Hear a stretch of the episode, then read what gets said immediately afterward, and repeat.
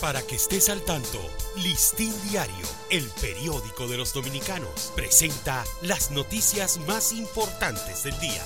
Buen día, feliz inicio de semana. Hoy es lunes 7 de noviembre de 2022.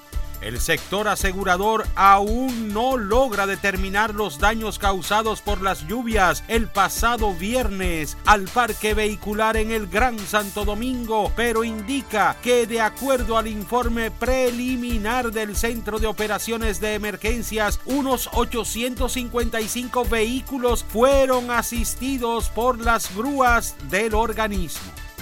Las lluvias e inundaciones del fin de semana, sobre todo en el Gran Santo Domingo, podrían generar un mayor incremento en los casos de enfermedades, entre ellas dengue y afecciones respiratorias como la influenza, las cuales ya tienen gran impacto en la salud de la población en el país. República Dominicana no puede seguir paralizada ante la epidemia de accidentes de tránsito que la ubican en el primer lugar en el mundo, advierte el cirujano dominicano Rubén Peralta, creador y propulsor de programas internacionales de trauma y emergencias en diferentes países.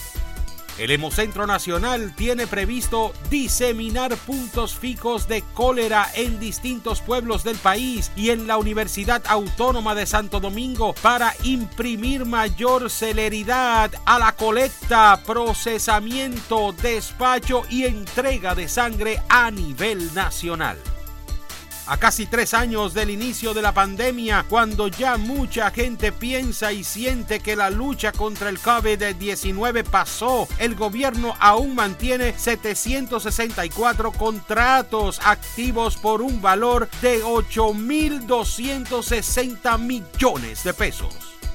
El tejido económico es sostenido por pequeñas y medianas industrias manufactureras locales que en su persistente labor crean oportunidades de empleos, aportan millones en tributos y sostienen el dinamismo en distintas áreas de la economía nacional.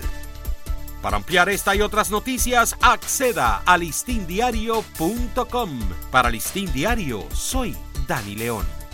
Para que estés al tanto, Listín Diario, el periódico de los dominicanos, presentó las noticias más importantes del día.